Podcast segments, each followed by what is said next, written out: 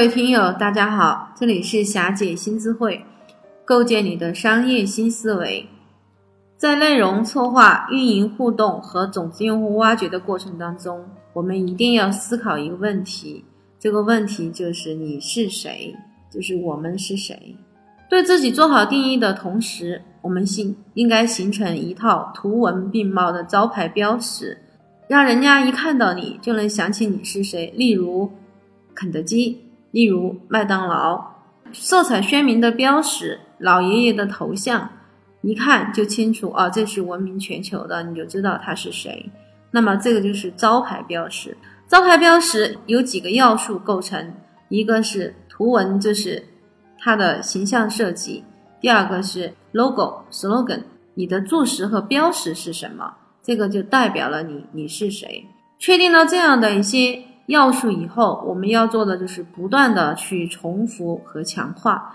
这也有一个非常专业的名词叫视觉锤。所以，当我们确定我们是谁，就是你是谁的时候，就要不断的通过招牌标识，通过不断的重复强化，通过不断的图文并茂的呈现，给到目标客户，就像一个锤子一样，牢牢的砸向他的心房。这个就是我们在传播的过程当中，时刻要去做和影响我们目标用户的一个重要要素。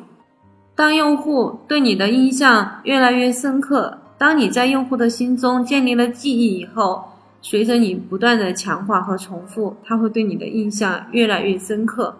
那么这个时候，我们所能带出来的产品的产品尤其重要。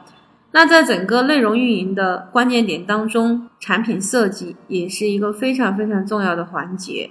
那我们要考虑的也是三个方面的因素：第一，我们在整个传播、运营和互动的过程当中，我们导流的产品是什么？利润型的产品是什么？以及我们可以升级的产品。它的核心要点是，导流产品一定要门槛很低，用户很喜欢，也能代表你的专业。利润型的产品可以是组合产品，也可以是新产品的迭代。这个过程当中，你要通过导流产品来构建你跟用户之间的信任，通过利润型的产品来保持企业正常的盈利，加深跟客户的关系。那么在这个过程当中，你跟用户之间的需求，你跟用户之间的互动，变成了从前是你推产品给用户。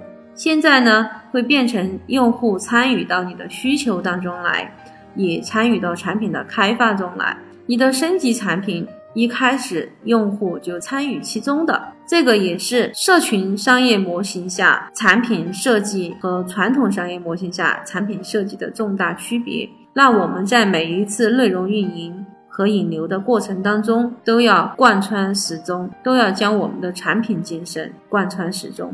关于内容运营过程当中的记忆强化和产品设计的核心要点，这两个问题，你依然可以加霞姐的微信号“霞姐新智慧全拼”，我们继续深入讨论。